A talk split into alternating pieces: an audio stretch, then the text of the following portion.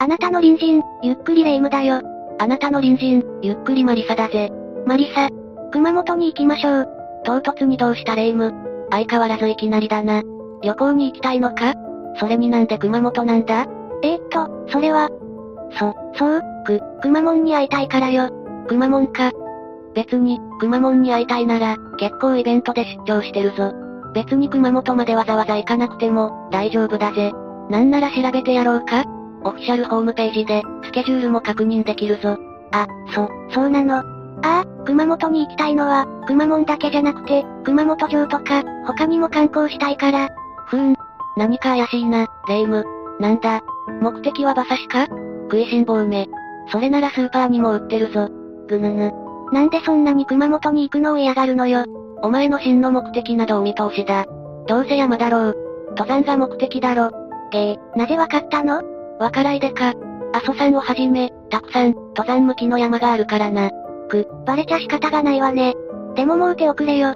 飛行機のチケット、宿泊先も確定済みよ。お前、俺の予定も聞いてからにしろよ。ふう、しょうがないな。今回は付き合ってやるよ。やったー、ありがとうマリサ。嬉しいわ。って珍しく、行く先の解説しないのね。おっと忘れてたぜ。それじゃ、熊本で起きた、火災事故の解説をするぜ。それじゃみんなも、それではゆっくりしていってね。今回解説するのは、太陽デパート火災事故だ。1952年に創業した太陽デパートは、当時熊本を代表するデパートだった。同じく熊本にあった、熊本を代表する老舗百貨店で、同時期に設立された、売り場面積が日本最大級の鶴屋百貨店。この鶴屋百貨店をしのぐほどの勢いを持ち、市内随一の百貨店だったんだ。当時、熊本市民は市街地へ出かけることを、対応に行くというほどだったそうだぜ。まさにランドマークって感じね。熊本市民ならみんな知ってたのね。八甲とかもやい像とか、池袋規模が小さいな。せめて銀座三越とか、赤レンガ倉庫とか、そういうのと比較しろよ。じゃあ、道頓堀の神道楽の看板とか、ズボラ屋のフグとか、食い倒れ人形今度は食い物ばかりじゃねえか。しかも、ズボラ屋と、食い倒れは、潰れてるだろ。まあいい、続けるぜ。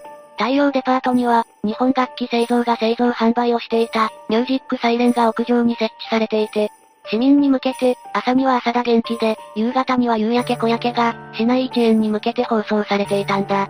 いいわね。映画の三丁目の夕日みたいで、ノスタルジーを感じるわね。そうだな。太陽デパートは、熊本県熊本市中央区下通り1丁目3番10号にあった。建物は鉄筋コンクリート造りで、地下1階、地上9階建て、屋上棟や4階建て、延べ床面積1万9074平方メートルの、異様を誇っていたんだ。事故は1973年11月29日に発生した。13時15分頃、119番通報が入る。火災発見者については、消防防災博物館の資料に残っている。え？そんなのあるの？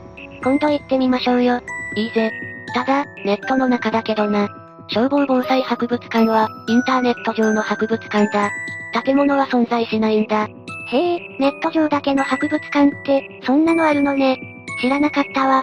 その資料なんだが、外壁塗装をしていた、工事関係者が発見したそうだ。建物の3階、階段の窓から、白煙が出ているのを発見する。そして窓ガラスが割れて、火炎が吹き出してきたことから、周囲に火災を知らせたんだ。じゃあ、この人たちが通報したの？いや、この火災を最初に消防に通報したのは、道路向かいの理髪店の店主だった。おそらく騒ぎを聞きつけて、通報したんだろう。この時太陽デパートは、隣接する桜井総本店ビルの3階から8階へ、増築及び改装工事をしていた。さらに、年末に向けての書き入れ時の中だったこともあり、営業中だったんだ。確か千日デパートの火災の時は、デパート自体の営業後に出荷したのよね。7階だけは別のお店が営業してたけど、これってやばくない ?13 時頃ってお客さん、大勢いるんじゃないの？ああ、大勢のお客さんがいる中での火災。凄まじく危険な状況だ。だが消防隊は通報の受信から2分後には現場に到着。消火活動と救助活動を開始した。すごいわね、そんなすぐに来たの。それなら被害は最小限に抑えられそうじゃない。消防隊は素早く現場に到着することができたんだが、残念ながらその頃には火の勢いは相当強くなっていた。最初に火災を知った工事作業員と、1階出入口付近にいたタクシー整理員が、入り口の階段を上り消火を試みたんだ。だが、設置されていた水槽付き消火器は、水圧が弱く、他に粉末消火器もあったが、彼らは使用方法を知らなかったため、消火できなかったんだ。勇気のある行動よね。でも、消火できなかったなんて残念だわ。他の従業員たちも火災に気づき、消火しようと懸命に動いていた。バケツリレーをして、消火しようとも試みたんだが、残念ながら火を消すことはできなかった。いよいよやばいじゃない。一方で同時期に、店内でも火災について気づき始めていた。3階寝具売り場の店員が、白煙が出ているのを発見したんだ。先に外の人間が発見したってことは、この時点で火の勢いは、相当になってたんじゃないの？ああ。3階では数名が布団を引き下ろすなど、消火に当たったが、消火器から薬剤が出ず、消火することができない状況だった。日頃の点検がされてなかったのね。他の同じ時期の火災でも、こういったことあったわよね。消火できずにいるうちに、階段から熱気が吹き込んできた。そしてその高温の熱気により、売り場の布団類に着火して炎症が始まってしまう。結局、店員らは3回店内に戻り、防火シャッターを、降下させることにするんだ。とりあえず炎症を防ごうとしたのね。ああ。そして店員が防火シャッターを降下させた。ところが、この防火シャッターは、電源が切れたため途中で停止してしまった。そのため、最後まで下ろすことができなかったんだ。そして、火の勢いが強まったため、従業員たちは、避難せざるを得ない状況になってしまった。じゃあ、防火シャッターで、炎症を防ぐことができなかったのね。ああ。だが最終的に防火シャッターは、最後まで降りた。このシャッターは、温度ヒューズがついており、温度ヒューズが溶けて、自重で最終的に最後まで降下していたんだ。へえ、そんないいものがあるのね。火災の時にはそういった安全装置が役立つわね。だが、この温度ヒューズがいつ溶けて、シャッターが、いつ動き出したか、確定することはできなかった。そのためどの程度、役立ったのかは、不明なんだ。そうなのね。あ、ところで通報は、お向かいさんがしてたわよね。デパートからの通報はいつだったの？消防署には、デパートからの通報があったという、受信記録は残されていない。え？どういうこと？まあ、お向かいさんから通報はあったから、それでやめた。いや、そんなわけないわよね。デパートの3階寝具売り場から、電話交換室への通報はあった。だが電話交換室の主任は、業務用放送設備による火災発生の通報を迷い、時間がかかってしまった。さらに人事部や社長にも連絡しようとして、対する連絡に手間取っている間に、電話交換室にも煙が侵入してきたため、何の通報もしないまま、避難することになったようなんだ。何やってんのよ、今は緊急事態でしょ。まず館内への放送、そして消防、社長とか、人事部とか正直どうでもいいじゃない。霊夢の言う通りなんだが、昭和のサラリーマンだ。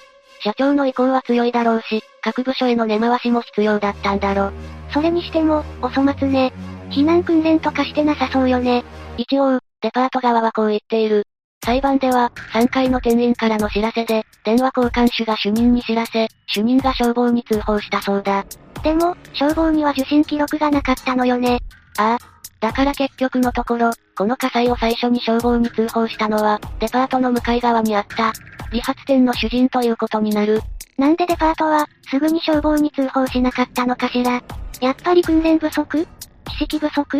さっきも言ったが、色々迷ったこと、霊夢の言った通り、訓練も不足していたんだろう。だがそれ以上に、火災による大規模な混乱の中で、従業員全員が互いに、自分が通報しなくても、他の誰かが通報するだろうと思い込んでしまった、傍観者効果の可能性が考えられる。傍観者効果社会心理学の用語だ。集団心理の一つで、ある事件に対して、自分以外に傍観者がいる時に、率先して行動を起こさなくなる心理のことだ。そしてこの効果は、人数が多くなればなるほど、強くなると言われている。有名なのはアメリカで起きた、キテジェノビーズ事件だ。興味があれば調べてみてくれ。つまり、大勢いるから、誰かが通報するって思い込む、そういう状況になったってことね。そういうことだ。そして連絡の不手際。混乱もあり、店舗本館全館に対する火災発生の通報はなかった。このことは、被害を拡大する要因になった。4階以上の各階では、煙の侵入などによって、初めて火災の発生を知ることになったからだ。それじゃ、避難が遅れちゃうじゃない。緊急事態なのに。それで、被害はどうだったの？館内にどの程度、客がいたのかは不明だ。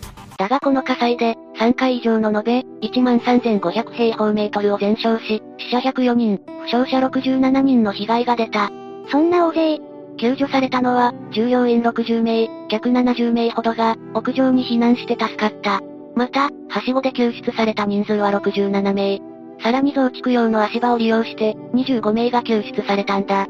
この被害者数は、日本の百貨店の火災としては最大規模で、千日デパートに次ぐものだ。さらに、日本における開店中のデパート火災としては、最悪の惨事となったんだ。千日デパートに被験する、火災事故になってしまったのね。死者は一部のものを除いて、従業員による誘導を受けることなく、亡くなっている。彼らは化学繊維灯から発生する黒煙で、多くの窓が合板張りされ、誘導灯や非常照明灯が未整備のため、視界がほぼない状況の中を移動しているうちに、窒息や一酸化炭素中毒により亡くなった。また、亡くなった方の中には、窓から墜落した人もいる。火災は3階から8階まで延焼し、8時間もの間燃え続け、ようやく21時19分に鎮火した。8時間も凄まじい状況だったでしょうね。それに被害に遭われた方々、本当にお気の毒だわ。当時は衛星回線を使った、テレビの全世界中継が始まっており、ヨーロッパでも火災現場の実況放送が放映された。この火災現場の映像は、今も残されているんだ。それにしても、どうにかならなかったの？それに、出火原因は何だったのかしら？この火事の出火場所は、建物の南西隅にあった、従業員専用階段と言われている。ここの2階から3階にかけて、踊り場部分があったんだが、この階段は普段から、物置として使用されており、望みにされていた、段ボールが出火点となったようだ。そういう場所、危ないのよね。段ボールとか、火元になりそうなものは、きちんと片付けないと。そして、出火原因は不明なんだ。可能性と考えられるのは、タバコの火の不始末、マッチのポイ捨て、放火とも言われているが不明のままだ。デパートは火事について、どう対応することになっていたの？さっきの話だと、訓練とか消火設備の点検とか、弱そうだけど。そうなんだ。消防防災博物館の資料によると、次のような被害拡大の要因があったんだ。太陽デパートは日頃から、地元消防局の警告と指導を無視し、消防計画の作成や訓練の実施を行っていなかった。指導無視って、どこかのホテルでもあったわね。それにやっぱり、訓練はしてなかったのね。それどころか消防計画もないなんて。さらに建物の階段や、エスカレーター周りの防火シャッターは、整備不良だった。完全に作動し閉鎖したのは、23枚中7枚しかなかった。しかも防火シャッター脇のくぐり戸は、防犯のためという理由で、施錠されていたんだ。23枚中7枚って、30ぐらいしか、動いてないじゃない。それにくぐり戸施錠したら、シャッターが閉まったら、逃げられないじゃない。そうだな。これではシャッターが閉まると、避難することができなくなってしまう。そして建物の窓のほとんどが、合板張りされて無双階と同じような状態だった。また、内側に商品棚が取り付けられていたため、避難にも支障をきたしたんだ。そして自動火災放置設備、スプリンクラー設備、避難器具、誘導灯などは、設置工事中で、機能が確保されていなかった。あまりにも火災に対して脆弱すぎるわ。備えあれば煩いなしって言うけど、それどころか、全く準備してないじゃないの。この事故は千日デパート火災の後だ。本来なら多山の石として、対処していれば、ここまで被害は大きくならなかっただろう。これだけの被害だから、責任は重いわね。当然裁判になったんでしょ？1974年に業務上過失致死罪の容疑で、当時の経営陣たちである Y 社長、常務取締役 B、取締役人事部長 C、営業部第3課長 D、防火管理者に任命されていた、永全会員 E の5人が逮捕起訴された。このうち、Y 社長と常務取締役 B の2人は、一審途中で亡くなり判決が言い渡されなかった。C、D、E の3人については、一審の熊本地裁が無罪判決を言い渡した。え？無罪なの？あれだけの被害を出して、誰もお咎めなし？当時の火災事故に対しては、安全管理に対して、経営陣の責任を問う流れが強まっていたものの、一般の取締役には責任は適用されないとしたんだ。それじゃ納得できないでしょ。何のための責任者なのって思っちゃうわ。そうだな。遺族も納得できないだろう。この判決に対して検察側は控訴することになる。そして2審である福岡高裁では、3人に対して逆転有罪判決を言い渡したんだ。C は社長に、消防訓練をするように、進言する義務があったとされ、D は適切な消火を行っていなかったとされた。E は消防法上の防火管理者に、任命されていたことを指摘されたんだ。まあ、当然よね。これだけの被害だし、責任者として罪がないとは言えないわよ。ここはきちんと責任を取るべきよね。その気持ちは当然だな。だがこの判決に対して弁護側は上告したんだ。まあ、権利だから仕方がないけど、もやっとするわね。それで裁判はどうなったの？最高裁での判決については、刑事責任について、控訴審判決を845人の裁判官全員一致で無罪と判断したんだ。建物の火災の防止については、代表取締役が行うべきで、取締役には、何かしらの特別な事情が存在しなければ、死傷について過失責任は問われないとする。最高裁では初めての判断をしたんだ。そしてこのことから、C に無罪を言い渡した。また、D についても、シャッターを下ろすなどすれば、炎症を抑えられたとしながらも、消火の努力をしていたとし、事後的な判断で有罪とするべきではないとした。また、消防法上の防火管理者には、防火管理に必要な権限が必要だ、との初めての判断を示して、永全会員のまま、社長に防火管理者に任命された E は、消防法上の防火管理者に当たらないとしたんだ。ちょっと納得できないんだけど、でも、言ってることはわかるわね。じゃあ、誰にも責任がないってこと？いやそうじゃない。最高裁の判断では、社長らは業務上過失致死罪が成立するものの、二人は亡くなっていて、刑事責任を問うことができない、というものだったんだ。つまり社長や常務は責任があるけど、それ以外の人は、罪に問えないってことだったのね。ああ。この日の判決までに、17年間という長い時間がかかった。さらには裁判の末に、一審、二審、最高裁で、無罪、逆転有罪、再楽天無罪と判断が揺れるという、異例の裁判となったんだ。そんなにかかったのね。遺族は苦しかったでしょうね。大規模な火災事故だ。現場検証から調査、証言など、膨大な資料が存在しただろう。そのことも、裁判が長期化した理由かもな。確かにこれだけ大規模な施設だし、被害者も大勢いたわけだから、しっかり調べるのには、相当時間がかかったでしょうね。この火災事故の後、専門家の提言などを入れ、消防法の改正が進むことになる。これには、前年に起きた千日デパートの火災も、影響していただろう。相次いで、これだけの大火災事故が起きたのは、偶然とは言えないわね。そうだな。そして消防法が改正され、特定防火対象物については、自動火災放置設備だけでなく、全消防用設備等の訴求設置などが定められたんだ。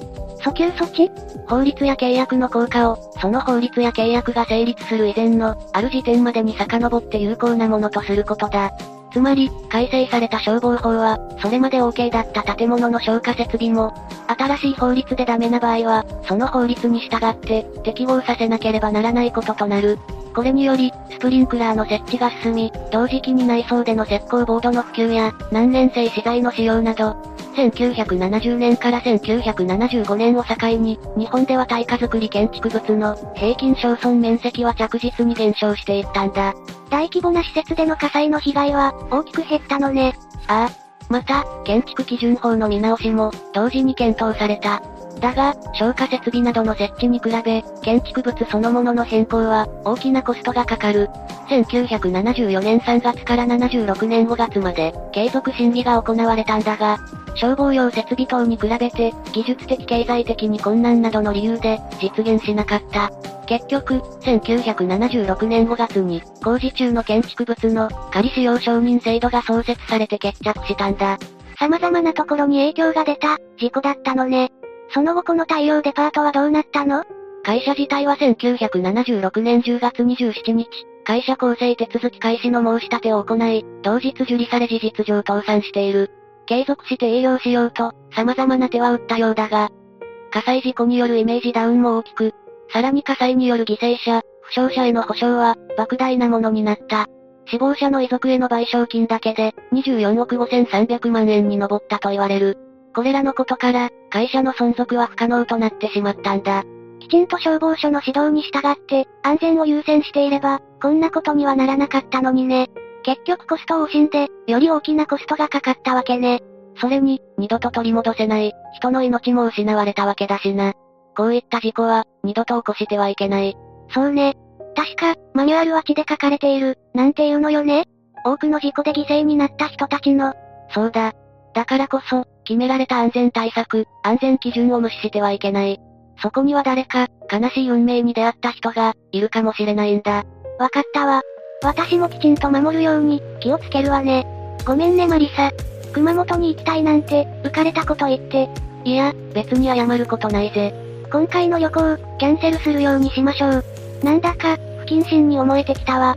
え、おい、急にやめるなんて言うなよ。もう準備終わったぞ。ちょ、早すぎでしょ解説しながら、何かごそごそしてるとは思ったけど、準備してたの？あ、ああ。一応馬刺しとか、熊本城とか、熊門に会えるタイミングも、確認したんだが。マリサも結構、楽しみにしてるんじゃない？ふふ。じゃあ、安全第一で旅行を楽しみましょう。お、おう。それじゃ、みんなも普段の生活から気をつけて、事故のないようにしてくれよな。みんなの隣にも、どんな危険が潜んでいるかわからないわ。注意1秒、怪我一生。次回会う時まで、みんなが元気で健康でいるよう、祈ってるぜ。それじゃ次回も私たちの隣人として、ゆっくりしていってね。